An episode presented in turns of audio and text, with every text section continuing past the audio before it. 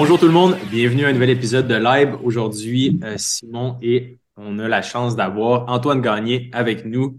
Euh, Antoine est euh, un fondateur d'une des plus grosses agences là, de publicité Facebook au Québec, au Canada. Je ne sais pas quelle est la taille exacte de, votre, de votre entreprise. mais, ouais, je ne sais pas si on est, on est rendu ou en grosseur au, Canada, mais ouais, on a une, bonne organisation, à peu près une quarantaine de joueurs dans notre groupe. Puis euh, effectivement, on gère beaucoup de budget sur Facebook. exact. Euh, je t'ai connu justement à travers ton, super podcast, là, Hyper Croissance. Puis euh, je voulais savoir, tu sais, pour commencer, tu pourrais peut-être te présenter à, notre audience qui, qui, est Antoine Gagné, puis qu'est-ce que tu fais en ce moment au D2D? Ouais, ben écoute, euh, merci, euh, merci de l'invitation. Je suis bien heureux d'être euh, d'être sur votre podcast, gars, aujourd'hui. donc oui, mon nom est Antoine Gagné. Je suis un, un, accro du monde des affaires. moi, souvent, quand les gens me demandent qu'est-ce que je suis, je pense que je me décrirais comme un business geek. C'est-à-dire, j'adore les modèles d'affaires, j'adore l'ingénierie du monde des affaires. Puis ça m'a poussé très jeune à me lancer à mon compte, à me lancer en affaires. Donc, j'ai commencé si je retourne un petit peu à mes débuts, peut-être j'avais l'âge de 16-17 ans, vraiment mes premières organisations. Je faisais beaucoup d'événementiels, de promotions dans des discothèques. Donc, ultimement, ce que je faisais, c'est que j'aidais euh, des propriétaires de, bars à amener plus de monde à leurs événements. Et très vite, je me suis rendu compte que pour faire de la promotion dans les événements, euh, pour faire, pour amener des gens à des événements, il faut que tu utilises les médias sociaux. Donc, on remonte à 2011-2012. J'utilisais les médias sociaux pour remplir les discothèques. Euh, de la ville de Québec. Moi, je suis quelqu'un de la ville de Québec à la base. et euh, je le faisais sur Grande Allée, sur le Maurice Night Club euh, dans le temps qui était ouvert. Il y avait quoi d'autre? L'Ozone, Laurier. Je faisais beaucoup d'événements à l'Ozone Laurier. Puis le, le, Palladium, ça, tu vois, c'était un petit peu plus un peu plus avant moi. Fait que celle-là, je ne l'ai pas trop connu, mais c'est clairement des, des noms qui, qui, étaient, qui étaient pas trop loin de mon radar. Puis l'avantage à cet âge-là, c'est que tout le monde veut sortir dans les clubs à 16-17 ans.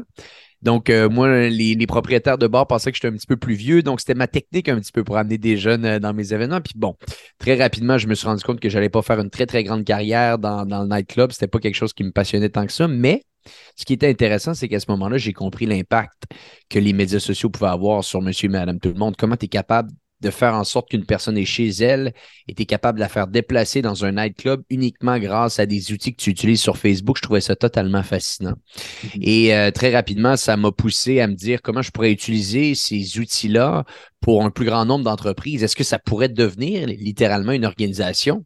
Et là, c'est là que tranquillement, je me suis avancé un petit peu plus dans le monde des affaires. Et j'ai lancé euh, quelques mois après avoir euh, œuvré dans le domaine euh, des discothèques l'organisation Jour 7 Communication, qui à la base, qu'on faisait à l'époque, c'était de la gestion de médias sociaux. J'ai fait ça pendant 4-5 ans, de 2012 à 2017. Et en 2017, je voyais que c'était vraiment la fin de uniquement la gestion des médias sociaux et la portée organique sur Facebook.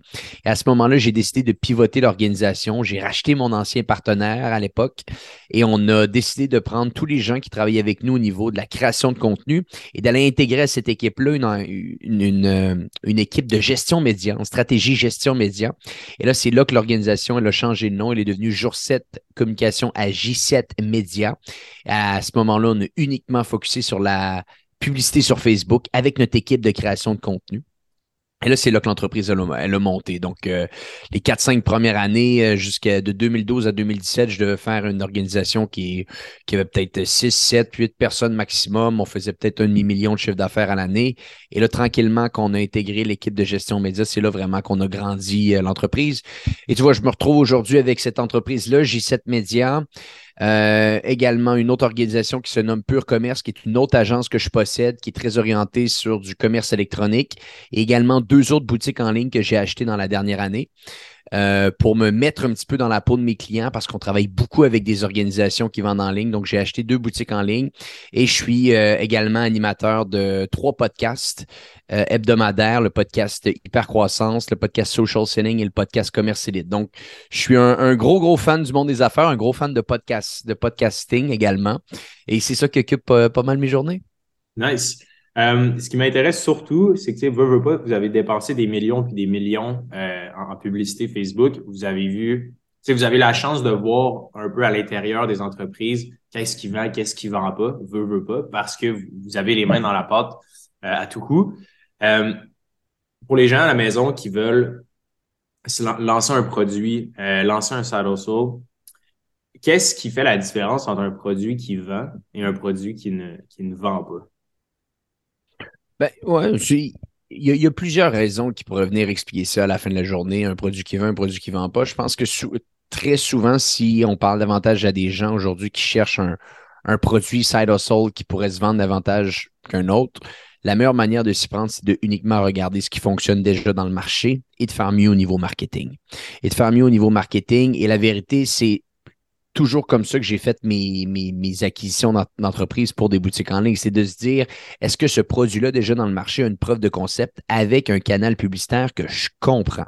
Donc, en l'occurrence, ici, on parle de publicité Facebook. Si on reste dans cette catégorie-là aujourd'hui, la vérité, c'est que sur Facebook, il y a plein de produits qui se vendent très, très bien.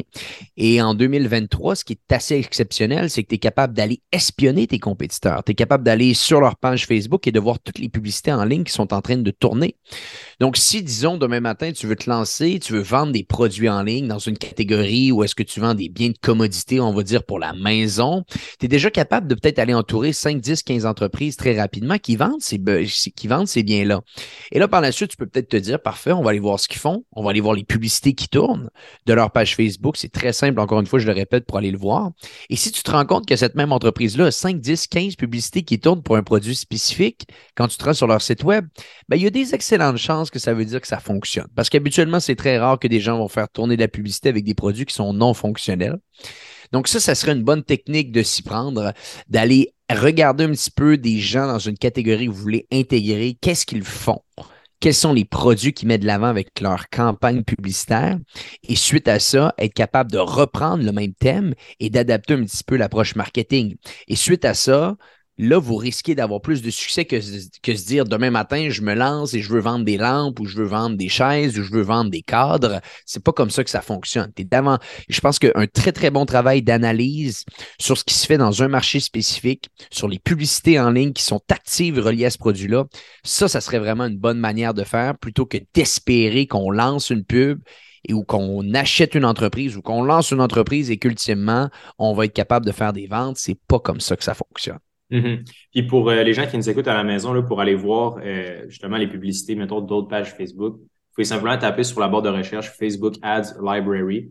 Puis c'est là où il y a tout, dans le fond, la bibliothèque de, toutes les publicités qui sont disponibles. Fait que non, je trouve que c'est une idée euh, quand même brillante parce qu'il y en a beaucoup qui, c'est ça, tu sais, c'est par où commencer exactement, puis qu'est-ce qu'on peut faire, puis un peu reverse engineer entre guillemets. Fait que je pense que c'est tout à fait viable. Euh, je me demandais, euh, l'acquisition de commerce en ligne, euh, c'est, ça me semble quand même assez intéressant. On a eu récemment quelques spécialistes justement de, du reprenariat. Nous, c'est un, volet qui nous passionne beaucoup, moi et Simon. on a un projet justement avec la communauté là, qui, touche à ça pas mal. comment ça s'est passé ta première acquisition de e-commerce? ouais, ben écoute, c'est pas, c'est pas tellement compliqué, hein, des acquisitions. Euh, une acquisition, souvent, euh, il y a plus souvent qu'autrement des gens qui sont prêts à vendre des entreprises. Il y en a beaucoup. Beaucoup plus qu'on le pense. Euh, parce que, vous le savez, les gars, vous êtes en affaires, je suis en affaires également. Il y a une bonne chance que les gens qui nous écoutent aujourd'hui sont en affaires aussi. C'est dur. Hein? C'est dur la business, c'est dur générer des ventes, c'est dur gérer des employés, euh, c'est dur euh, pénétrer un nouveau marché. Bref, c'est un casse-tête. Et je connais pas les statistiques euh, exactes, mais habituellement, ça tourne autour de ça. C'est 85% des organisations qui font pas le cap des 5 ans. Donc, si on fait le calcul, là, très rapidement, ça veut dire que 15% des organisations qui, dans les cinq années suivant leur fondation, vont continuer à avoir une certaine pérennité. 85% d'entre elles, non. Et souvent, dans ce 85 %-là, qu'est-ce qui se déroule? On se décide de fermer l'entreprise parce qu'on se dit, personne ne la veut, ça fonctionne pas, j'ai plus le temps, j'ai mal à la tête, etc. Et moi, c'est souvent là que je viens m'intégrer. Je pense que c'est là que beaucoup de gens qui nous écoutent devraient s'intégrer. C'est-à-dire, c'est de partir de l'optique qu'une organisation, plus souvent qu'autrement, le propriétaire, à un certain point, ne voudra plus la, gérer. Et là, c'est là que des fois, tu peux te rendre compte qu'il y a des actifs qui ont une excellente valeur, qui sont sous-estimés sur le marché, et que tu peux venir t'intégrer en tant qu'acheteur opportuniste pour venir prendre cette organisation-là.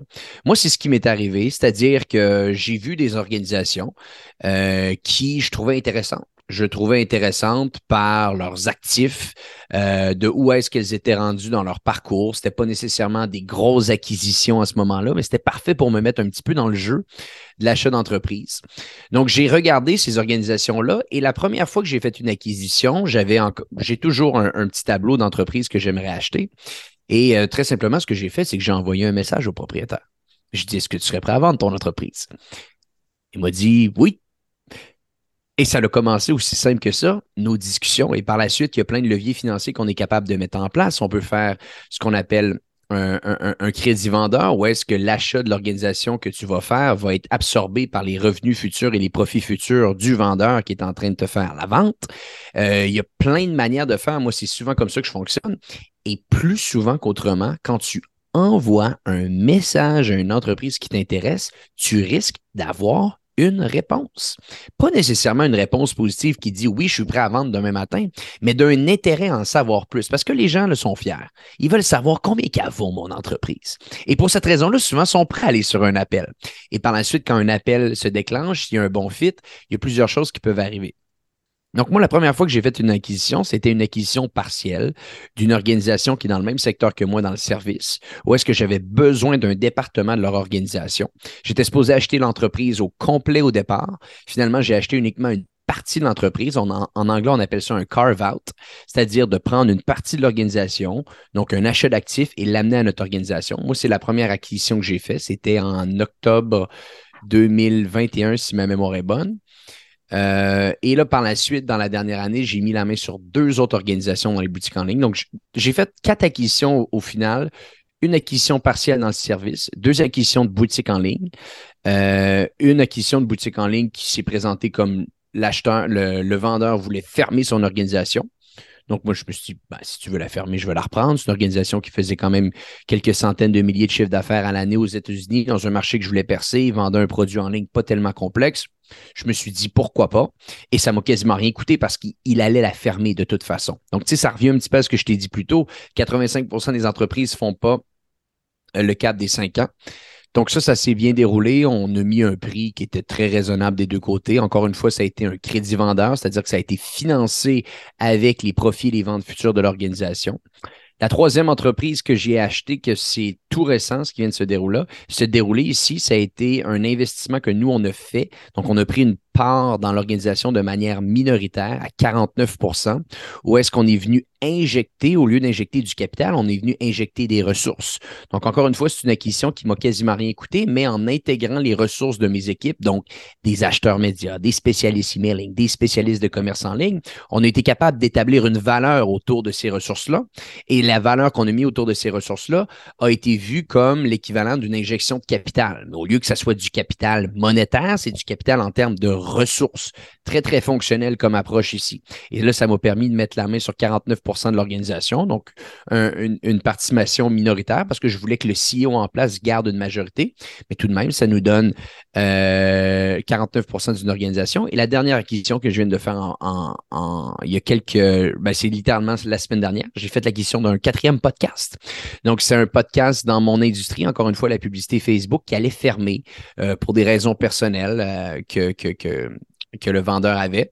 Donc, euh, encore une fois, moi, en tant que, on va dire, bon opportuniste, j'ai vu l'opportunité, on a discuté ensemble, on a mis un prix sur le podcast. Donc, tu vois ici, un achat d'actifs qui a été fait.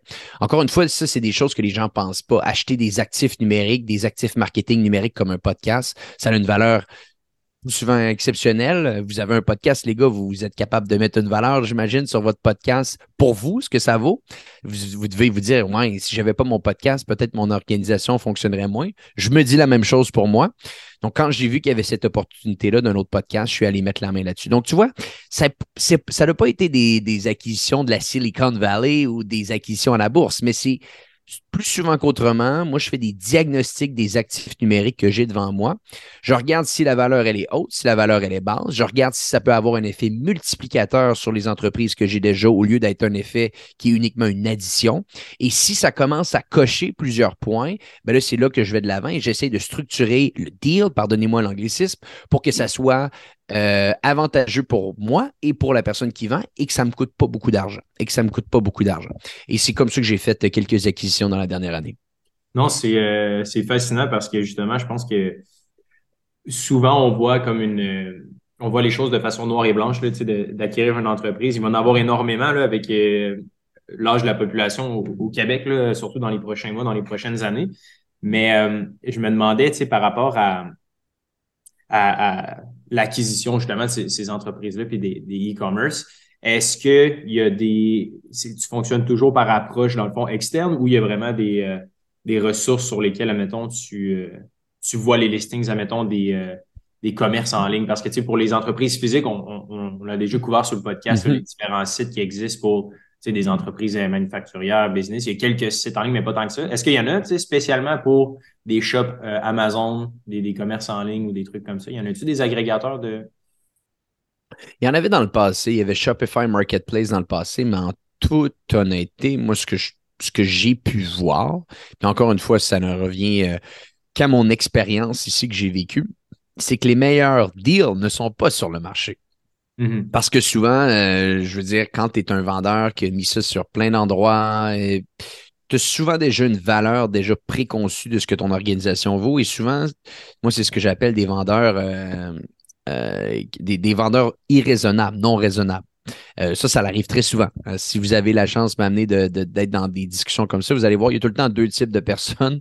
La personne qui comprend que c'est une entité à part de sa vie personnelle et que ça a une valeur et que des multiples dans le marché qui vont dire pourquoi cette entreprise-là vaut X, Y, Z.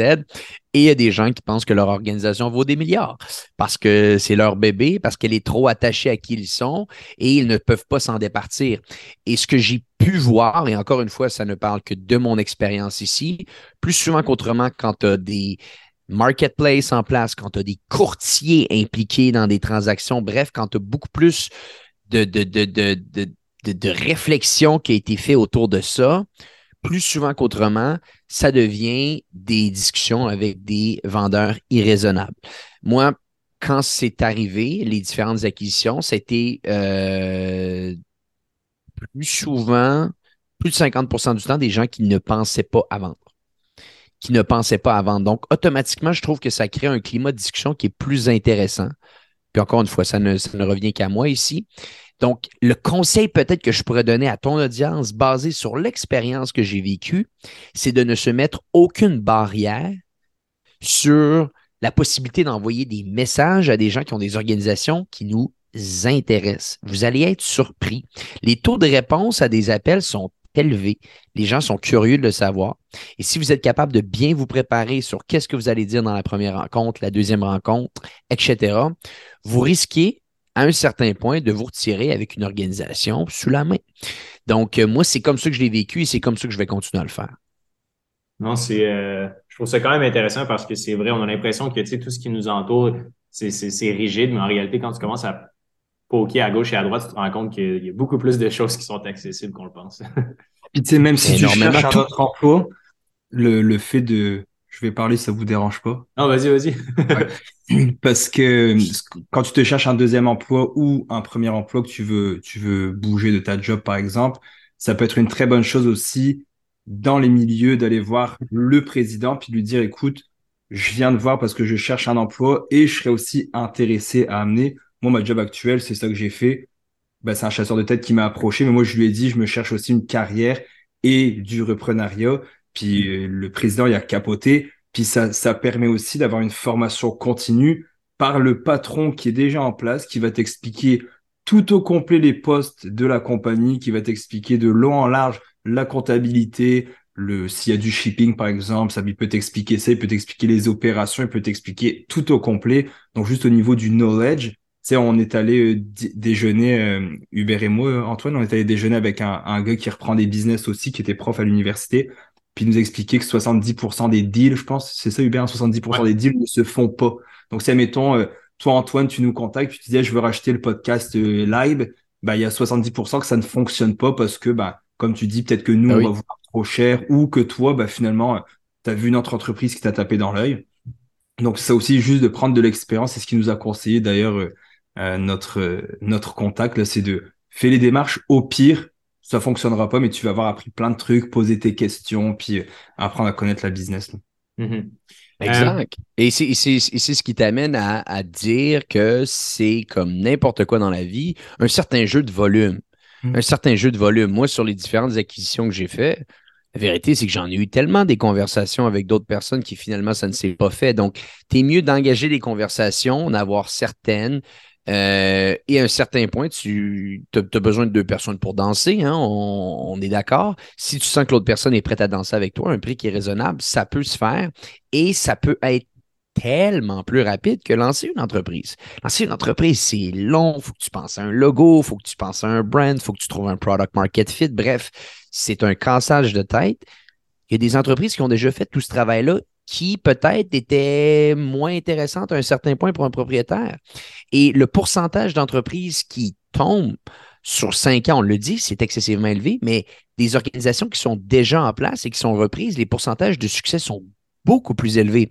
Donc, mathématiquement, quand tu regardes les deux options, tu te rends compte que acheter une entreprise est beaucoup moins risqué que de lancer une entreprise. Et moi, ça a été un peu ça, ma réflexion à un certain point, c'est de me dire, à partir de maintenant, je vais utiliser ce que j'ai construit un petit peu en termes de fondation et relancer de zéro, je ne le sais pas, mais acheter, ça, je vais le faire quand même assez souvent. Il y a, des gens comme moi, par exemple, versus Uber, je pense. Hein. Moi, je suis très bon pour arriver quelque part qui a déjà les bases et faire grossir la structure, faire grossir la compagnie. C'est ce que j'ai fait j'ai 35 ans, c'est ce que j'ai fait depuis mes 18, 20 ans. N'importe où je suis rentré, j'ai fait croître la business. Partir quelque chose, je suis pas bon là-dedans, j'ai un peu le syndrome de la page blanche, là. J'arrive devant le truc, puis j'ai pas d'idée. De... Hubert, il, va en rire, mais demande-moi de trouver un nom de compagnie ou un logo. je suis le, je suis le pire, genre, tu me diras, OK, lui, il sait pas ce qu'il fait, il y a zéro côté entrepreneurial, mais c'est pas ma force. Hubert, il est super bon là-dedans, dans l'idéation, de partir des business, des projets, les idées. Moi, je ne suis pas là-dedans. Donc, il y a aussi le reprenariat. C'est pour ça que j'adore ça. Parce que ça a déjà été fait. J'ai bien aimé, Antoine, ton analogie. Le logo est déjà fait. Le produit est déjà créé. Il y a déjà la base, la fondation. Puis c'est quelqu'un qui peut mhm. être même très bon là-dedans, spécialisé de monter l'édifice au complet, de bâtir des murs. Alors qu'il y en a que pour eux, ça va être de trouver l'idée qui va popper. Donc, euh, chacun un petit peu. Toi, tu es plus dans, dans quel genre de business, Antoine? Enfin, tu es plus quel type d'entrepreneur? Hmm, c'est une, excellente question que tu me poses ici. Tu vois, je pense que j'ai fait, fait un peu les deux. J'ai fait un peu les deux. J'ai lancé de zéro euh, quelques organisations. J'ai lancé des podcasts. Donc, j'ai fait ça. Je me suis rendu compte que c'était très dur et que là, j'ai peut-être plus envie de le, refaire. Donc, je, dirais que je, peux le faire, je sais faire. Euh, mais je ne sais plus si j'ai envie de refaire parce que je comprends à un certain point, plus que tu vieillis, plus que tu es en affaires, plus tu te rends compte que tout est une question de levier. Tout est une question de levier. Il y a des choses qui peuvent aller excessivement plus rapide si tu es capable de bâtir la bonne structure et relancer de zéro, c'est très, très long. Donc, je le referai peut-être dans ma vie, mais je pense que de plus en plus, je, prends un alignement dans ma carrière davantage comme investisseur, comme acheteur d'organisation et que j'incube à l'intérieur de mon groupe que de relancer de zéro des entreprises. Mm-hmm. Non, je pense que surtout dans ton cas spécialement, c'est extrêmement valide parce que tu as développé plein d'outils puis plein d'armes pour générer plus de ventes ultimement. Donc, avec un bon product market fit, c'est une symbiose parfaite. Euh, aux États-Unis, puis c'est plus une question euh, personnelle, je me demande comment euh, tu acheté un e-commerce qui doit vendre aux États-Unis, que tu as mentionné récemment. Comment ça se passe le marché américain? Est-ce que, mettons, que soit créer du contenu ou vendre en anglais, ça, se passe comment là-bas? J'ai toujours été curieux, je me demande, est-ce que c'est, vu qu'il y a dix fois plus de monde, est-ce que c'est dix fois plus difficile de percer, de se démarquer? Ou comment, comment ça évolue là-bas, la vente aux États-Unis, mettons, d'un produit en ligne ou de, création de contenu? Ouais, ben écoute, c'est une, bonne question. Je pense que l'analogie que je vais faire ici, c'est euh, la, suivante. C'est que si tu lances un produit au Québec pour le vendre, euh, la barrière à l'entrée et les résultats vont se faire. Il y a des, quand même des bonnes chances que tu sois capable de générer des premières ventes parce que, bon, euh, le marché n'est pas excessivement compétitif. Les coûts pour rejoindre des gens avec les différentes plateformes numériques n'est pas tellement élevé. Et d'ailleurs, c'est encore moins cher en Europe. Si vous voulez un, peu un, ordre d'idée, là, juste pour donner un ordre d'idée, disons, si on parle de publicité Facebook pour rejoindre un client, en Europe, en ce moment, ça risque de coûter environ trois fois moins cher qu'au Canada, rejoindre 1000 personnes si on prend des chiffres égaux. Ah Et ça va coûter environ 10 fois moins cher qu'aux États-Unis. OK? Donc, ah, juste pour vous donner des ordres d'idées, là, des fois, pour rejoindre 1000 personnes aux États-Unis sur certains de nos comptes, ça va coûter 10 fois plus cher que ce qu'on voit en Europe. Des fois, c'est un petit peu moins, des fois, ça peut être sur un ratio de 6-7, mais je vous donne là, des, des ordres d'idées globaux. Donc, déjà en partant, si on reprend un petit peu l'analogie de se dire, OK, on se lance au Canada, on se lance au Québec, parce que ça, c'est souvent un, une, euh, un des enjeux qu'on a, nous, Québécois francophones, Canadiens, c'est qu'on pense qu'on doit se lancer au Québec, ce qui n'est pas complètement faux. Sauf que là, attention, c'est que si tu te lances au Québec, ça veut dire que tu vas te lancer en français. Ça veut dire que tu vas toucher 7 millions de personnes au maximum. Après, tu peux peut-être avoir une expansion européenne qui va se faire, mais tu es déjà en train de penser que si tu veux vraiment te lancer euh, dans les plus gros marchés, va falloir que tu changes déjà des choses au niveau de ton nom, au niveau. Moi, ça a été un des premiers points. C'est pour ça qu'on a changé de jour 7 communication à J7 média dans, le passé. C'est que jour 7 communication, ça sonne pas très bien en anglais. Mais J7 Media, ça a quand même un, certain cachet. Donc, il, il y a déjà ça aussi à, à considérer. Mais bref, je reviens à ta question parce que je voulais donner un peu de contexte. Donc, au Québec, plus facile percer plus rapidement. Mais très rapidement, beaucoup plus difficile de scaler beaucoup plus difficile de grandir. Marché limité, 7 millions de personnes. Et après, même si tu vas avoir une expansion dans ce qu'on appelle le ROC, le Rest of Canada, ben c'est 30 millions de personnes. On a mis ça aux États-Unis maintenant. Tu lances un produit, c'est difficile. Combat de boxe que tu as quasiment déjà perdu en avance parce que la compétition est beaucoup plus élevée. Elle est excessivement plus élevé. Et qu'est-ce qui témoigne de cette compétition-là qui est plus élevée? Le coût pour rejoindre 1000 personnes. Ça revient à ce que je t'ai dit tout à l'heure. C'est-à-dire que si c'est 10 fois plus cher en Europe, c'est pas 10 fois plus cher juste parce que c'est les États-Unis. C'est 10 fois plus cher parce qu'il y a 10 fois plus d'annonceurs qui essayent d'apparaître sur le fil d'actualité Instagram, sur le fil d'actualité TikTok, sur le fil d'actualité Facebook d'un consommateur. Beaucoup plus d'annonceurs, beaucoup plus d'organisations. Ceci étant, quand tu passes cette première barrière-là, c'est là que ça devient intéressant parce que là, tu parles à un marché de 300 millions de personnes. Donc, beaucoup plus difficile passer cette première barrière-là. Nous, c'est ce qu'on a vu avec les clients, mais possibilité d'expansion par la suite excessivement rapide. J'avais, tu vois, récemment Jean-Marc Léger qui est venu sur mon podcast, qui est la firme Léger Marketing qu'on voit très souvent dans les euh, émissions à TVA pour, euh, pour ce qui se passe au niveau de la politique. Et il me faisait une analogie qui est très intéressante, c'est-à-dire que le marché canadien est un marché fragmenté. On voit la province de Québec, on voit la province euh, de l'Ontario, la Colombie-Britannique. Et pour percer dans chacune de ces provinces-là, on n'a pas une approche canadienne. On doit avoir une approche segmentée par province.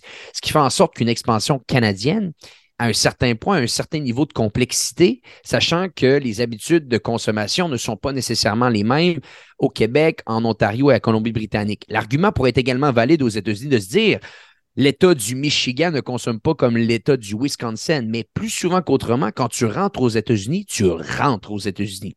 Donc, tu parles à 300 millions de personnes jour 1, ce qui n'est pas nécessairement le cas au Québec. Donc, avec cette approche-là, c'est de se dire, il y a beaucoup plus de marché potentiel très rapidement que tu peux avoir sous la main, mais la capacité à aller percer ce marché-là va être beaucoup plus complexe au vu de la compétition qui est plus élevée également, sachant que ce n'est pas un marché fragmenté. Hmm. D'un point de vue de, transition, est-ce que tu en as vu beaucoup des produits québécois qui ont réussi à bien s'exporter, mettons, aux États-Unis, où la, la, frontière est quand même euh, J'imagine que si tu as un product market fit puis tu as un produit qui apporte une vraie solution, ben, puis il y a le problème aux États-Unis aussi, mais est-ce que, tu sais, d'expérience personnelle à travers les dizaines et les dizaines d'entreprises avec lesquelles tu, travailles, est-ce que, tu sais, ça arrive qu'il y en a qui exportent justement leurs produits du Québec aux États-Unis, puis, euh, tu sais, dans le fond, que c'est faisable puis que ça se passe bien ou? Oui, euh, je, dirais même, euh, c'est peut-être argumentablement un des points que les gens viennent nous voir le plus souvent pour. Euh, souvent des gens d'Europe d'ailleurs, ça c'est assez, c'est assez intéressant, c'est qu'il y a beaucoup d'entreprises françaises qui ont un très bon brand en France, mais qui veulent s'exporter aux États-Unis, mais qui ne veulent pas travailler avec des anglophones. Donc, ils viennent comme entre les deux. Et là, ils viennent voir les, les, Québécois ici. Donc, ça, c'est. Donc, ça arrive assez souvent. Sauf que euh, il y a des choses qui sont vraies, mais il y a des choses des fois que tu vas avoir à réapprendre complètement. Euh, souvent, ce qu'on va voir, c'est au niveau des offres. OK? C'est-à-dire au niveau des offres, le marché américain va être plus demandant au niveau de ton offre. Il va être plus demandant au niveau du prix. Il va être plus demandant au niveau de comment l'offre est perçue, comment l'offre est décrite. Ça revient encore une fois à ce niveau de compétition-là qui est beaucoup plus élevé. Le consommateur américain n'a pas besoin d'être séduit de 15 manières possibles. Il peut, tu peux lui dire très rapidement, voici le prix, voici l'offre, veux-tu l'acheter? Ça, c'est très, très américain, c'est-à-dire on n'a pas besoin de se le faire dire de 50 manières différentes. Si on veut acheter le produit, on va l'acheter le produit. Donc, ça, c'est des choses qu'on a appris, c'est-à-dire qu'on doit avoir une communication qui est plus directe. On doit être plus compétitif au niveau de nos prix et également euh, en étant plus compétitif au niveau de nos prix, ben, ça va nous pousser également à changer un peu certaines de nos campagnes de pub. Certaines de nos campagnes de pub. Donc, souvent, la fondation même du produit reste la même. On risque d'être capable de vendre le même produit au Canada qu'aux États-Unis, sauf que la capacité ou plutôt la manière qu'on va utiliser pour séduire notre client va être plus directe et plus orienté sur un prix qui est diminué qu'un qu'un produit qu'on pourrait lancer au Canada. C'est souvent les choses qu'on va voir. C'est arrivé d'ailleurs avec notre plus gros client, euh, qui est très, très intéressant à analyser parce que ce client-là est partout au Canada, partout aux États-Unis, partout en France, partout en Angleterre. Et si ma mémoire est bonne, je pense qu'il va ouvrir bientôt en Belgique ou en Australie. Donc, on voit la réponse de la culture d'un endroit à l'autre et c'était incroyable de voir les similitudes qu'il y avait entre le Canada, l'Angleterre, la France, mais les États-Unis, c'était autre chose. Totalement autre chose. Et quand on est arrivé et qu'on s'est posé les questions fondamentales de est-ce que notre offre est intéressante? Est-ce qu'on est vraiment compétitif? Est-ce qu'on n'est pas assez direct? C'est là qu'on était capable de faire chavirer le bateau et d'exploser littéralement les résultats de nos clients en descendant le prix. On a des courses, lui, il vend des courses à obstacles. C'est des courses pour femmes qui veulent euh, faire différents, différents obstacles pendant l'été, pendant une course, euh, pendant, un pendant un événement. Et nos prix au Canada, des fois, sont deux à trois fois plus élevés que ce qu'on va avoir avec nos prix aux États-Unis. Donc, ça, c'est la réalité d'un marché. C'est la réalité d'un marché, mais quand tu le comprends, Là, par la suite, on a des, courses qui se font dans chacun des États et les investissements deviennent massifs et la prise de marché est 5 à 10 fois plus élevée que ce qu'on va être capable d'avoir dans tous les autres pays confondus. Donc, tu vois, c'est ça qui se déroule souvent avec un marché américain. Beaucoup plus complexe à rentrer, mais quand tu rentres, habituellement, tu es bien euh, intégré, OK? Et c'est ça qui c'est ça qui est assez intéressant. C'est-à-dire, si tu prends un peu le, marché euh, québécois ou même canadien, on pourrait prendre on pourrait donner une comparaison que c'est comme un peu une pêche, c'est-à-dire que c'est assez mou au contour, mais au milieu, tu as un noyau qui est très, très dur. C'est-à-dire qu'il n'y a plus de possibilité de scaler. Le marché américain, c'est peut-être un petit peu plus un ananas, c'est-à-dire c'est plus difficile de rentrer, mais à l'intérieur, c'est un petit peu plus, ça se déroule un peu mieux. J'aime, l'analogie du fruit. Euh, merci pour elle. Je pense que c'est une question qui était quand même euh, réfléchie beaucoup puis que, que, tu vois directement avec tes données. Fait que c'est le fun de, de comprendre un peu la, granularité de la chose. Euh, d'un point de vue du, de la création de contenu, est-ce que, tu sais, toi, tu es, dans la francophonie, est-ce que tu as un, est-ce que as un de tes podcasts qui est en anglais ou? Bon, ça, c'est. J'ai essayé. Je, je, me croyais imbattable euh, avec les podcasts, donc j'en avais quelques-uns. Je me dis, oh, je vais être capable d'avoir un podcast anglo. Et l'apprentissage que j'ai fait, c'est que quand on fait du contenu vidéo, je, je sais que vous faites euh, du contenu sur YouTube, les gars, euh, donc vous, vous, comprenez un peu ce que je veux dire, on peut se reprendre. C'est-à-dire que quand tu fais un contenu vidéo, as ton visage, tu as le décor, tu as différentes prises de caméra, tu as une discussion entre deux interlocuteurs. Et également, tu as le contenu audio. Mais le contenu audio fait partie d'un ensemble de choses qui vont pouvoir être consommées. Quand tu es uniquement dans l'audio, tu n'as que ta voix. Tu n'as que ta voix et tu n'as rien d'autre. C'est-à-dire, tu ne peux pas euh, faire en sorte d'avoir un accent qui ne paraît pas tellement comme un accent parce que tu as un super beau décor derrière. Bref, tu es pris avec ta voix. Et le marché américain, encore une fois, le marché canadien, il est difficile. Et je le comprends. Euh, c'est-à-dire pourquoi j'écouterais un podcast qui parle de publicité Facebook d'un Québécois où est-ce que son accent n'est pas autant fluide qu'une autre personne qui fait un podcast de publicité Facebook qui a un accent qui est beaucoup plus fluide? Au final, ce que je me suis surtout aperçu, après avoir fait 53 épisodes de social selling en anglais, c'est que le format est quasiment plus important que le fond à un certain point. Et quand je réécoutais mon podcast en anglais, qui n'avait pas la même percée que mes podcasts franco, je pouvais comprendre. Parce que même moi, je n'aurais pas écouté ce podcast-là en anglais parce que mon anglais était bon, mais n'était pas incroyable. Et pourquoi une personne va être un bon podcasteur? Pourquoi une personne va être un très, très bon animateur de radio? Parce que souvent, il y a un français ou il y a un anglais excessivement bien travaillé qui est intéressant à écouter. Il y a un, il y a un, il y a un ton dans sa voix qui est rassurant. Bref, vous comprenez un petit peu ce que je veux dire. Et ça, c'est très difficile de le faire quand c'est pas ta langue primaire. Et à un certain point, je me suis dit, pourquoi me battre quand la partie est déjà perdue en avance? C'est-à-dire, j'ai beau avoir le meilleur contenu, mais quelqu'un qui va avoir l'anglais comme première langue risque de me battre neuf fois sur dix pour des raisons excessivement évidentes. Donc, je me suis dit, si le contenu que j'allais mettre de l'avant était du contenu purement audio parce que moi, je ne fais pas de contenu vidéo, je ne suis qu'en audio pour les différents podcasts. Je vais me battre dans quelque chose que je contrôle et que je sais qu'à un certain point, je ne suis pas tellement mauvais. Parler français, comprendre comment parler français, poser des bonnes questions dans une langue que je suis à l'aise. Donc, pour ces raisons-là, j'ai fait 50, peut-être 40 épisodes de social selling en anglais. Finalement, j'ai décidé de l'arrêter et de me concentrer uniquement sur le marché francophone. Hmm. Non, c'est intéressant parce que nous, c'est quelque chose que veut, veut pas. On, se dit, ah, tu sais, l'anglais, est-ce que c'est euh, quelque chose qui, qui, qu'on pourrait euh, essayer? Puis j'ai toujours été curieux de voir aux États-Unis la, la, la frontière du, de la création de contenu, tu sais, la, la, barrière à l'entrée qui est probablement beaucoup, beaucoup, beaucoup plus grande qu'on qu'on l'imagine. Ah, sont difficiles. Ils sont difficiles, c'est-à-dire que ils vont pas te donner une deuxième chance. C'est-à-dire, s'il accroche pas, il accrochera pas. Euh, donc, il faut, il faut, selon moi, quand on fait du contenu, euh, se lancer clair, net et précis, sauf qu'à un certain point, il faut rentrer dans un environnement où est-ce qu'on sait qu'on a un avantage injuste, on appelle ça en anglais unfair advantage, euh, où est-ce que tu sens que tu peux gagner quasiment sans te poser question contre quelqu'un?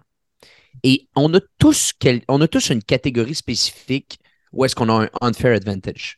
Il faut le trouver et attaquer, euh, selon moi, cet endroit-là.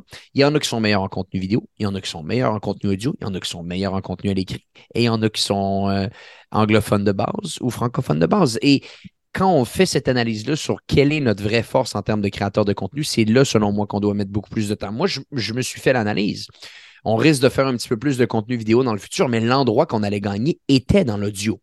Parce qu'on comprenait cet environnement-là, on en écoutait beaucoup. Et là, on s'est dit, au lieu de peut-être partir sur plusieurs types de contenus différents, on va rester dans l'audio, mais on va segmenter l'audio selon des personnes précis à qui on veut s'adresser.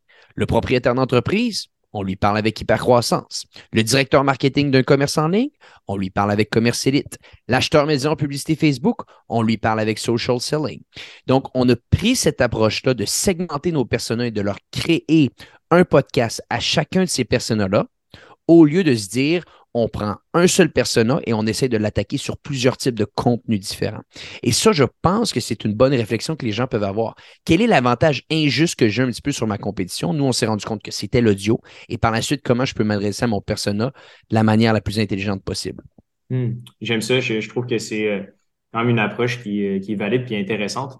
Euh, il y avait une autre question qui me trottait dans la tête. j'en ai, ai parlé un petit peu brièvement, mais tu sais, bon, vous dépensez des millions par mois en campagne publicitaire Facebook. Euh, tu sais, dans le fond, le, produit, est-ce que tu as des exemples d'entreprises que ou, d'entrepreneurs, tu sais, je pense que tu en côtoies beaucoup. Euh, qu'est-ce qui différencie, tu sais, les gens qui ont du succès, entre guillemets, en affaires euh, versus ceux-là qui ont plus de difficultés ou qui battent l'aile en général? Tu sais, je sais pas, est-ce qu'il y a un fil conducteur à travers, tu sais, les, différentes personnes que tu as interviewées, les différentes entreprises avec lesquelles tu travailles? Est-ce qu'il y a un fameux fil conducteur? Tous les gens qui ont fait de l'argent, ça leur a pris 7 à 10 ans. non, mais écoute, euh, tu vois, on prend l'exemple de Jean-Marc Léger. Une organisation aujourd'hui, euh, ça, c'est des chiffres rendus publics par lui-même, 65 millions de chiffres d'affaires, 600 employés, installés sur deux pays, installés dans plusieurs provinces canadiennes. L'entreprise a été lancée en 1986. Ça fait 37 ans qu'il fait ça. À un certain point, il dit Antoine, les dix premières années, on n'a quasiment rien fait. Là. Mais là, tranquillement, ça l'a pris, ça l'a pris 11, 12 ans. On a commencé à faire des acquisitions. Puis c'est là qu'on a grandi. Euh, si on en prend d'autres euh, récemment qu'on a interviewé. Gsoft, tu vois, j'ai sorti ce matin un podcast avec Gsoft qui, les gars, ont Office Vibe, ShareGate, SoftStart, ils viennent de faire l'acquisition Didact. Organisation lancée en 2007. Aujourd'hui, ils font 100 millions de chiffres d'affaires à l'année US euh, dollar, euh, selon leurs différentes suites de produits technologiques. Selon moi, c'est ils ont pas assez la, ils devraient avoir beaucoup plus de reconnaissance que ce qu'ils en ont parce que c'est incroyable ce qu'ils ont fait avec aucun financement externe, je tiens à le dire. Ah ouais? Lancé en, 2000, lancé en 2007, ils faisaient du service, ils faisaient de la création de logiciels sur mesure pour des organisations pendant les sept premières années. Ils ont lancé leur premier produit technologique. Ça a pris quatre ans avant qu'ils commencent à avoir leur premier client avec ShareGate. Ouais. Tu vois, ils, se sont retrouvés avec GSoft qui est en service de, 2010, de 2007 à peut-être 2017, si je ne me trompe pas. Et ils ont arrêté le service en 2018 ou 2019, ou est-ce que là, ils ont vu que le produit commençait vraiment à prendre? c'est ce que François Lambert nous a dit. Quand on a reçu François Lambert sur le podcast, puis euh, je ne sais plus exactement le, temps qu'il nous a dit, mais que lui, ça a pris une coupe d'années, puis à un moment donné, ça marche. Puis moi, j'y crois à fond. J'ai eu le temps d'en voir. Comme je t'ai dit, j'ai 35, donc j'en ai vu pour les business que j'ai travaillé, mais de 0 à 2 ans, c'est ultra compliqué une fois au bout de deux ans, tu commences à avoir la tête qui sort de l'eau, tu te dis, oh, ça va bien. Tu te la refais mettre dans l'eau pendant trois autres années jusqu'à bah cinq ans. Ça fait partie du. Tu sais, c'est rare les entreprises dès le jour 1 qui vont vraiment bien fonctionner, faire beaucoup ben, d'argent. ça, n'existe pas. les, seules, les seules entreprises dès le jour 1 qui font beaucoup d'argent, c'est les entreprises que tu peux acheter. D'où l'idée d'essayer de ne pas avoir à faire toute cette. Euh, ces années-là de, de. Mais écoute, on parlait de dénominateur commun. Je pourrais littéralement passer un entrepreneur après l'autre que j'ai eu hyper-croissance. Puis on a eu les plus grands chefs d'entreprise euh, que, le Québec euh, connaît en ce moment et, continue à avoir à travers les années.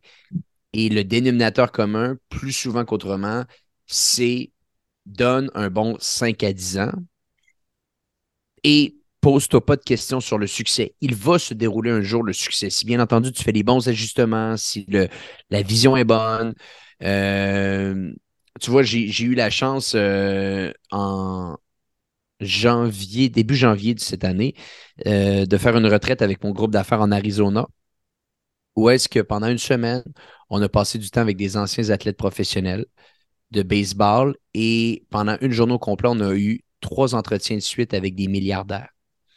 Et euh, donc, là, des joueurs qui jouent dans une autre catégorie. Vraiment une autre catégorie. Il y, a, y, a plusieurs catégories, mais là, eux, c'est les ligues majeures. Puis c'est au sens propre parce qu'on avait des athlètes de baseball qui jouaient dans les ligues majeures au baseball, puis on avait des, des, milliardaires. Bref, le point que je veux dire, c'est qu'en discutant avec eux, ils nous ont donné plusieurs conseils. Mais il y a un conseil vraiment qui, qui, qui a capté mon attention plus que les autres. Le premier, ça revient à ce que je vous ai dit ça va être excessivement long. Donc, tu es mieux d'aimer ce que tu fais parce que le, chemin va être long. Et le deuxième point que j'ai trouvé intéressant, qui n'est pas assez souvent dit, euh, puis je vais vous le dire en anglais parce qu'il était en, anglophone, les, gens qui nous ont dit ça, puis par la suite, on traduira. Euh, make sure you have something that has a really big upside. Parce que si tu le sais que les choses vont prendre de 5 à 10 ans, assure-toi qu'au final, de 5 à 10 ans, le upside qui peut ressortir de là est excessivement grand. Et ça, je pense que c'est un truc qui est assez souvent oublié parce que un succès en affaires d'une vente d'une organisation à 100 millions, euh, de bâtir une organisation qui va devenir une licorne à 1 milliard, euh, ça ne se fait pas par hasard. Euh, ça a été excessivement long, mais ça a été quand même structuré dans le temps de se dire, au final, on risque d'avoir la possibilité de le faire. Et ça va prendre autant de temps que si on crée une organisation qui vaut 4-5 millions. Et c'est Mark Laurie qui avait dit ça. Mark Laurie, d'ailleurs, si vous ne connaissez pas, je vous invite, messieurs, à aller jeter un petit coup d'œil. Ce qu'il fait, c'est complètement incroyable. Ce qu'il fait, il a vendu sa première entreprise à Amazon pour 500 millions. Il est obligé de rester deux ans là-bas. Ça le faisait chier. Fait qu'il est ressorti de là. Il a lancé une autre organisation pour pour être contre Amazon parce qu'Amazon ne l'avait pas bien traité. En 18 mois, il a levé, je pense, un milliard de dollars. Son organisation, il l'a vendu à Walmart pour 3,3 milliards de dollars. Il est allé chez Walmart, il a combattu Amazon pendant plusieurs années. Il est sorti de chez Walmart, il vient de lancer une, nouvelle organisation qui a en ce moment une valorisation de 3 milliards. Bref, il est fait back to back to back. Et encore une fois, comme les gens en Arizona, ils disaient tout le temps la même chose, c'est quasiment plus difficile de créer une organisation qui va faire entre 1 et 15 millions de chiffre d'affaires qu'une organisation qui va faire entre 100 et 1 milliard. Pour la simple et bonne raison que tout le monde est prêt à jouer dans la catégorie de 1 à 15 millions. On joue tous là-dedans. Mais il y a très peu de gens qui sont prêts à jouer dans le 100 millions à 1 milliard. Donc, au final, la compétition est moins élevée. Il faut juste que tu sois prêt à prendre plus de risques. C'est quoi le upside que tu vas avoir? Et moi, ça, ça a marqué mon imaginaire parce que autant que je le savais, mais là, d'avoir de la confirmation de gens qui l'ont fait sur le terrain, qui ont des organisations excessivement énormes, là, je me suis dit, ah, OK, c'est ce qui me manquait un petit peu dans l'équation. Ça doit être planifié. En anglais, on dit It needs to be built by design. Et là, c'est ça que tranquillement, ça m'a joué un petit peu dans la tête. C'est-à-dire, le succès, c'est du temps, beaucoup de temps, ne jamais arrêter, mais le succès financier que, que tu vois dans les grandes organisations, il est structuré. Euh, si tu bâtis une organisation pendant 5-10 euh, ans de temps, mais que tu te rends compte que tous les joueurs dans ta catégorie ne, ne font pas plus que 6-7 millions de chiffre d'affaires, ben, les possibilités que tu en fasses 100 millions dans cette catégorie-là sont excessivement minimes, soyons honnêtes. Hein. Donc, il faut comprendre aussi cette réalité-là qu'il y a des organisations qui ont des beaucoup plus gros upside que d'autres, et ces organisations-là valent la peine des fois d'être choisies de là un peu l'exemple de Gsoft avec euh, ils ont passé d'un univers du service à OK, on, on bâtit des produits on, on acquérit des produits. Étant donné que c'est un logiciel, c'est du software, ben la distribution est pratiquement infinie. C'est scalable pratiquement à l'infini, entre guillemets. Fait que c'est un peu ce pivot-là, j'imagine, qui ont. Mais c'est fascinant quand même, cette histoire-là de. de... Je savais pas que pendant 7 à 10 ans, il n'y avait pas encore un seul utilisateur d'un des logiciels qui avait développé là, avant de comme passer. Il faudrait faudrait que je regarde les, années, mais en gros, ils ont fait du service pendant un bon bout de temps. Et on en parle dans le podcast ce matin. donc, ils ont fait du service pendant un bon bout de temps. À un certain point, à un moment donné, ils ont eu cette réalisation-là. C'est-à-dire, soyons honnêtes, le service n'a clairement pas la même possibilité de upside que du produit ah. technologique qui, peut être distribué partout dans le monde euh, avec euh, des, marges de profit brut qui vont être au-dessus de 80% Donc, ils ont eu cette réflexion-là. Ils l'ont eu au bon moment. Mais passer à travers ces revenus-là. En plus, euh, mais, mais ça, c'est ça, c'est que ça prend du temps. Et eux, ce qu'ils disaient que je trouvais totalement fascinant, puis ça me rejoignait beaucoup, c'est qu'au lieu d'aller chercher du financement avec des anges investisseurs, ben, ils ont financé le tout avec la profitabilité d'une organisation de service. Et ça, je pense que c'est un autre conseil que n'importe qui dans le service aujourd'hui qui écoute leur podcast peut avoir. Et en toute honnêteté, j'essaie de bâtir ça un petit peu également à ce que nous, on est en train de faire avec l'achat de certaines boutiques en ligne. C'est-à-dire que le service offre la possibilité d'être des organisations à très peu de risques qui, si tu fais bien les choses, risquent de générer un certain profit. Donc, si avec du service, à un certain point, tu n'arrives pas à générer des bonnes marges de profit, Ajuste le tir. Habituellement, c'est des organisations qui sont assez safe là-dessus, que si tu bâtis des belles organisations, que tu as une bonne structure, tu risques de générer du profit qui, par la suite, après, ça te revient à savoir qu'est-ce que tu veux faire avec ces liquidités-là. Veux-tu les utiliser pour acheter une maison, pour voyager, ou peux-tu les utiliser pour lancer un projet qui a encore un plus gros upside à la fin de la journée? Et ça a été ça le choix de Gsoft. Ça a été ça le choix de Gsoft, c'est-à-dire le profit qu'on fait, au lieu de se payer les grosses vacances pendant quelques années, on va le prendre, le réinvestir dans la création de produits technologiques et on va être rigoureux, discipliné là-dessus et on regardera ce qui se déroulera. Et tu vois, aujourd'hui, euh, générer 100 millions US en chiffre d'affaires pour l'ensemble de leur suite technologique, ou est-ce que c'est uniquement trois personnes qui possèdent l'entièreté de l'organisation? Ça n'arrive pas. C'est des, histoires comme ça, ça n'arrive pas. C'est des, organisations qui, euh, Simon ne me le dira pas parce que de toute façon, il ne sait pas, sachant qu'il n'y a jamais eu d'investisseur, mais si, tu regardes aux États-Unis, un 100 millions de chiffre d'affaires pour un logiciel technologique, c'est des organisations qui valent un milliard de dollars. Là. Ouais, et, et, et, et, quand tu les possèdes, trois amis qui les possèdent complètement. Tu vois? Donc, euh, mais, mais tu vois, c'est exactement ça. Il était dans le service, il y avait une belle organisation dans le service et ils ont dû se rendre compte qu'à un certain point, il y avait un beaucoup plus gros upside dans le produit. Ils avaient raison. Et, euh, aujourd'hui, ils sont, ils sont là et, et atteindre 100 millions d'un autre côté en service technologique, ben, à part CGI, euh, il y en a peut-être quelques autres en ce moment qui sont en train de le faire. Il y en a quelques-uns sur le marché. Mais c'est pas, c'est pas une catégorie qui peut te prouver que ça a été fait, refait et refait. C'est vraiment pas beaucoup de gens qui peuvent le faire et ça a un niveau de complexité qui est beaucoup plus élevé. C'est des organisations qui vont prendre plus de temps de bâtir. Bref, ça n'a pas le même upside bien entendu, du produit technologique. Et ça, mm.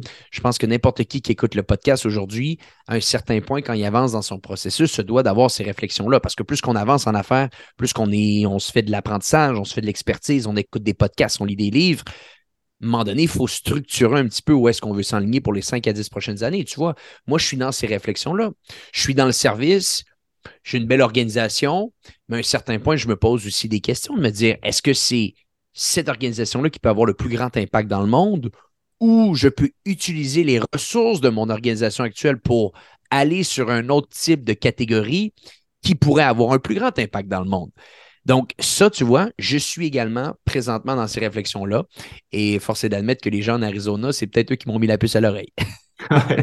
non, c'est fou parce que tu lis toutes les histoires, puis en gros, c'est soit tu deviens euh, euh, une machine à acquisition ou ce que tu agrèges un paquet d'entreprises, puis tu développes une spécialité à l'intérieur d'entre elles, ou tu développes un logiciel qui dessert ce parapluie-là d'entreprise, puis que tu vas propager ailleurs. Tu sais, j'ai l'impression qu'au sommet, tu regardes toutes les histoires, c'est comme l'un ou l'autre.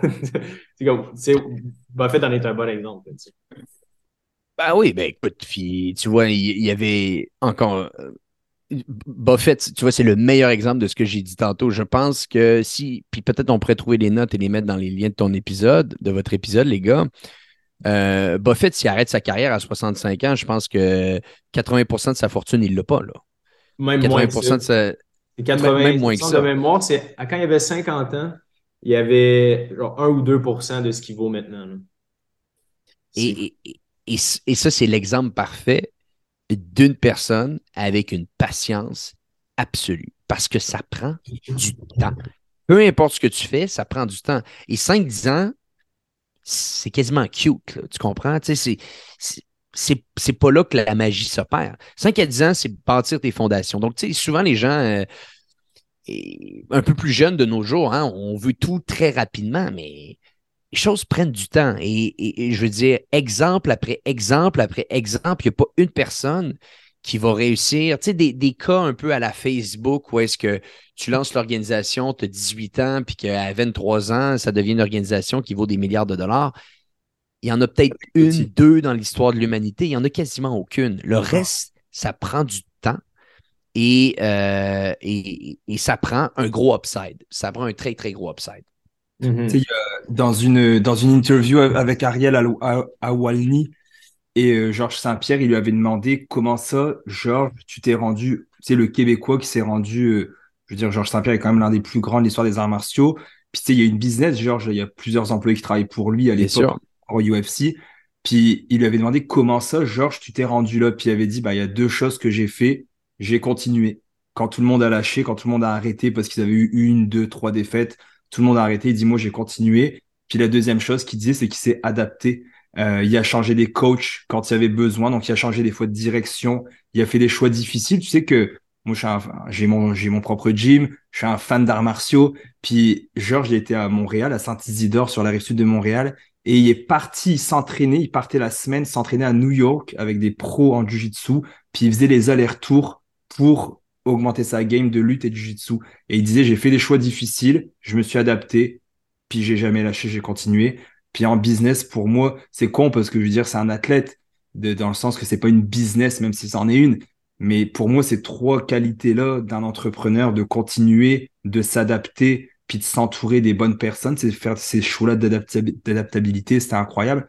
Puis la deuxième chose que je voulais dire, je suis en train de terminer un livre qui s'appelle euh, Entreprendre et réussir. C'est les 10 entrepreneurs à succès francophones qui ont réussi parce que le gars qui a écrit le livre, Euh, il parle qu'on entend tout le temps parler des anglophones, anglophones, puis il a voulu s'arrêter sur Cascade, Bombardier, le Cirque du Soleil, etc. Puis souvent, j'envoie des passages à Hubert euh, le Mhm. soir. J'ai lu ça, c'est fou. puis il parlait de Cascade, de, de cette famille-là. Et ils ont galéré, là, la famille Cascade, là.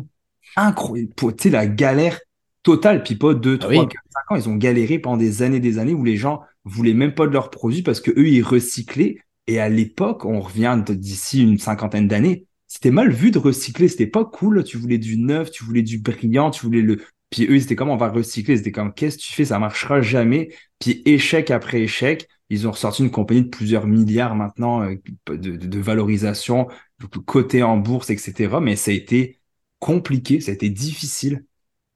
C'est fascinant. Ben, du écoute, j'en connais pas des organisations qui l'ont eu totalement facile, ou du moins peut- peut-être qu'ils vont vouloir te, te- te le faire croire, mais c'est c'est pas c'est pas ce qui se déroule parce que euh, c'est parce que c'est dur. Si c'était si facile, tout le monde le ferait. Ouais. Euh, et et c'est très très dur. Euh, donc, si tu veux faire partie de ce 15%-là qui passe la barre des 5 ans, encore une fois, si la statistique est bonne, je pense qu'elle est bonne, mais il faudrait la contre-vérifier. il faut que tu sois capable de le faire plus que les autres sans jamais trop arrêter, sans jamais trop euh, te penser à savoir si ça va marcher ou pas. Tu dois ajuster, j'adore ce que tu dis, et c'est ajuster, parce qu'effectivement, plus souvent qu'autrement, on va avoir une vision qu'on veut atteindre, et cette vision-là risque d'être atteinte, mais le chemin va être différent. Le chemin va être différent, il ne sera pas exactement ce que tu as pensé, ça va peut-être être avec un autre associé, ça va peut-être être dans une catégorie différente, tu vas peut-être avoir à pivoter. Donc ça, c'est très, très euh, vrai dans le milieu entrepreneuriat. L'ajustement doit continuellement être fait, mais tu ne dois pas arrêter. Si le, la vision en vaut la peine, si la mission que tu vas accomplir en vaut la peine, si le upside peut avoir un impact significatif sur ta vie et la vie de tes clients, tu dois, tu dois continuer à le faire. Et si tu passes à travers ces deux, quatre, cinq, sept années-là, ben, à un certain point, à un moment donné, tu vas te retrouver à un endroit que peu de gens sont aussi. Que peu de gens sont. C'est ça aussi qui se déroule. C'est que à un certain point, ça va payer. Et c'en est l'exemple, les 206 épisodes qu'on a fait sur le podcast Hypercroissance, euh, j'ai des gens des fois qui viennent et pendant l'entretien, ils commencent à pleurer.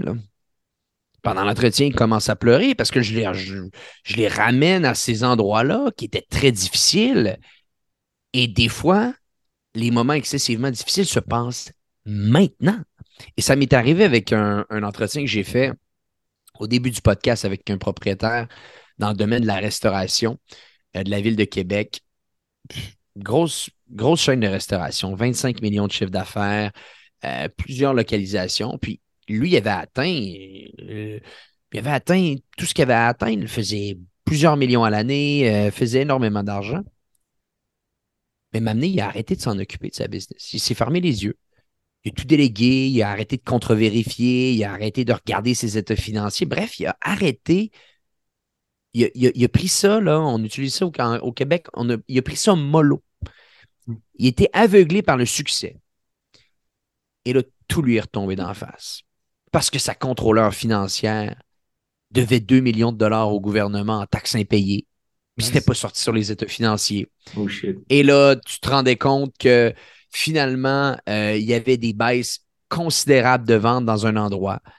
Euh, il y avait des problèmes opérationnels à un autre endroit qu'on lui avait. Bref, tout s'accumulait face à lui. Et là, il me dit ça, et je lui ai reparlé récemment, il était capable euh, de tout régler. Mais lui, ça faisait 20, 20 quelques années qu'il faisait ça. Gros succès. Et là, bon, c'est là que les plus gros problèmes sont arrivés. Donc, au-delà de se dire que ça va prendre 5, 7 à 8 ans, même quand tu le fais, ça va continuer et ça, et ça n'arrête jamais parce que c'est ça l'entrepreneuriat. L'entrepreneuriat, c'est continuer quelque chose, des hauts, des bas et être certain que quand les choses vont bien, tu ne penses pas que ça va trop bien et quand les choses vont moins bien, tu ne penses pas que ça va vraiment pas bien. Tu essaies de toujours garder un certain stoïsme et rester neutre et de contrôler les hauts, de contrôler les bas pour comprendre que ça fait partie du jeu. Que tu sois au début, au milieu ou à la fin de l'aventure, il y a toujours des imprévus qui vont se dérouler. Et c'est ton travail de les gérer et c'est ton travail de convaincre tes équipes qu'on va passer à travers la tempête. Et si tu le fais plus souvent qu'autrement, à un certain point, tu risques d'avoir du succès. Hmm. C'est le conseil numéro un de Bernard Lemaire, le gars de Cascade. Le, le conseil numéro un, c'est de garder l'optimisme. Sur les six ou sept conseils qu'il donne dans le livre, le numéro un, c'est l'optimisme. Ça m'a fait, ça m'a fait chier parce que je suis quelqu'un qui est, qui est, j'ai beaucoup de misère à être optimiste. Puis euh, je vois, j'essaie de toujours voir un peu le qu'est-ce qui pourrait arriver pour m'ajuster, etc. C'est mon enfance qui me fait comme ça. Mais lui disait non, sois optimiste, peu importe, c'est normal qu'il y ait des, comme tu dis, c'est tu l'as très bien résumé Antoine, mais ouais, c'est c'est fou. Puis c'est euh, juste, euh, peut-être en, terminant, c'est ça que je trouve un peu euh, déplorable, mettons, pour, pour ma génération, c'est qu'on est bombardé sur Instagram, TikTok de, de, jeunes qui font, sembleraient faire des millions tellement jeunes, tellement rapidement, en un an. Puis on dirait que c'est, mentalement, c'est difficile, j'ai l'impression. Parce que pour moi, en ce moment, c'est comme, c'est tellement toxique de voir ces gens-là. Ben oui. C'est fou parce que. c'est excessivement toxique ça n'a aucun sens. Puis c'est le fun d'avoir un peu la perception de des gens qui sont dans l'industrie puis qui de parler à des milliardaires que même eux le disent. Ouais, puis, puis, puis de toute façon, souvent, le, le, le, le passé garant du futur. Hein? Le, passé garant du futur, c'est-à-dire, euh, c'est pas à cause qu'il y a davantage d'exposition et de distribution aujourd'hui sur du contenu que c'est plus rapide d'avoir des entreprises qu'à l'époque. Hein? Euh, oui, peut-être que tu as plus de capacité de te faire connaître euh, que tu peux en avoir avant. Il y a plein d'ajouts, il y a plein, plein d'avantages. Mais c'est pas vrai que lancer une entreprise aujourd'hui, en l'espace d'un an, tu vas être euh, milliardaire. Je pense que vous êtes dans le domaine des finances. Les gars, vous avez un paquet sur les finances. Soyons honnêtes, on n'est pas dans l'environnement le plus rose économique que qu'on a été dans, dans, les dernières années. Et c'est peut-être ça aussi qui va être le retour de l'ascenseur. Hein? C'est que depuis quoi? 10, 10 ans, 11 ans, on était dans un marché qui était plus souvent qu'autrement positif, qui avait des retours assez exceptionnels année après année. Il n'y avait rien qui se passait de très difficile, même que pendant la COVID, où est-ce qu'on pensait que tout allait tomber, finalement, ça a été une, année quasiment record sur les marchés boursiers en 2021. Et là, avec un retour du balancier un petit peu, avec des organisations technologiques, on s'est rendu compte qu'il y avait des valorisations boursières totalement euh, gonflé. Euh, quand on se rendait compte qu'il y avait il y a eu trop d'argent injecté dans, le système, mais ben là, il y a un retour du balancier qui est en train de se dérouler. Et je pense que ce retour de, de, balancier-là va être bon parce que ça va nous rappeler que tout ce qui se passe est très cyclique. Il y a des fois que ça peut aller très vite, il y a des fois que ça va être un petit peu plus complexe. Et ça, les plus jeunes, et on est jeunes, vous et moi, ben là, on va le connaître et on va comprendre ce que c'est. Et ça risque de changer un petit peu la narrative par la suite. Ça risque de changer un petit peu la narrative. Et ça, je pense que c'est bien. Ça, je pense que c'est bien parce que chaque chose prend du temps et des fois, c'est plus compliqué. Des fois, c'est un peu plus facile. Mais dans tous les cas, essaye de garder euh, une bonne vision sur ce que tu veux atteindre. Jamais trop haut, jamais trop bas. Et si tu le fais pendant plusieurs années, à un certain point, ça risque de fonctionner. Tu sais, je rebondis sur ce que, sur ce que Hubert a dit. Euh, je me considère pas vieux, mais tu sais, j'ai commencé jeune, puis j'ai eu aussi la chance de, de grandir dans le milieu entrepreneurial puis de business depuis que je suis tout bébé. Puis j'ai toujours remis les choses en question. C'est aussi de mon enfant. J'ai grandi dans certains milieux religieux, donc j'ai beaucoup remis les choses en question. Puis moi, les affaires de TikTok, etc., les gars sur YouTube, j'y ai jamais cru, pas un instant. Jamais c'est venu me chercher de me dire, en un an, le gars, il a fait des millions si c'est vrai, ouvre ton compte. Moi, j'ouvre mes comptes sur mes webinaires en ligne devant tout le monde. Moi, j'ouvre mon compte en banque, j'ouvre mes comptes Questrade, j'ouvre mon compte Simpa. Je m'en fous parce que ce que je dis, c'est vrai. Les autres le font pas par contre, puis je sais pas pourquoi, parce que si c'est vrai, si ce que tu vends, tu as vraiment fait un million, montre-le, ouvre-moi ton compte. Fais juste le, le barrer, ton numéro de compte si tu veux, mais normalement, c'est déjà fait automatiquement. Puis, on parlait tantôt des business maintenant. Les employés sont de plus en plus demandants, ce qui est correct. Je pense qu'il y a un bon retour du balancé. Il y a eu beaucoup d'employés qui sont exploités et qui ont été exploités. Il y a la pénurie de main-d'œuvre, puisque bon, bah, il y a de moins en moins d'employés. Les marges de profit sont beaucoup plus petites qu'avant. Parle à n'importe quelle industrie, les marges de profit, mettons, on prend une société en plomberie avant qui faisait des grosses, grosses, grosses, grosses marges. Maintenant, une compagnie dans le service ou dans les équipements, la marge est plus petite et la compétition, tu l'as très bien dit, elle est de plus en plus féroce. Donc, moi, je suis content qu'il y ait ce retour de balancier là parce que je pense qu'on était dû pour avoir ce genre de retour de balancier actuellement. C'est cyclique, hein? C'est cyclique, euh, l'environnement économique. C'est que, essentiellement, puis j'en parlais avec euh, un bon ami à moi qui est, je pense qu'il est allé sur votre podcast. Simon, il est allé sur votre podcast, Simon Plante. Ben oui. Euh, On ouais, déjeuner avec vendredi. Vous avez déjà, bon, fantastique. Tu vois, il était sur, euh, sur notre euh, podcast la semaine dernière, puis euh, on parle ensemble, Simon et moi, d'un peu cette, réalité économique qui est en train de changer. Ben écoute, c'est pas compliqué. Euh, ça coûtait rien avoir de l'argent dans les dernières années. C'est-à-dire que les, taux d'intérêt étaient tellement bas que n'importe qui pouvait avoir accès à du capital, l'investir, puis même si ça fonctionnait pas, le risque n'était pas tellement élevé parce que les taux d'intérêt étaient à 0, 0,25% ben là, quand les taux d'intérêt sont à 4,5, 4,9 euh, tu dois avoir un très, très bon rendement pour être certain que l'argent que tu vas prendre va te donner un certain retour, soyons honnêtes. Et ça, ben là, ça change un peu la donne, ça change un peu la donne, ça ramène plus de réalité à ce qu'on fait, on est plus, on est plus sobre dans nos investissements, on comprend que les choses vont prendre un petit peu plus de temps. Puis tu vois, ça va être bon. Puis dans quelques années, ça va changer un petit peu. Mais c'est bon des fois de se rappeler que les choses prennent du temps et que les choses sont plus difficiles. Vraiment, vraiment. Non, euh, merci, euh, merci infiniment, Antoine, euh, d'être venu sur, sur le podcast. Je pense que c'est. parce que personnellement, j'ai trouvé ça super intéressant. Puis c'est rassurant de savoir qu'en effet, c'est pas parce que tu n'as pas, pas, pas de succès en six mois que, que tu ne vaux rien, bien au contraire.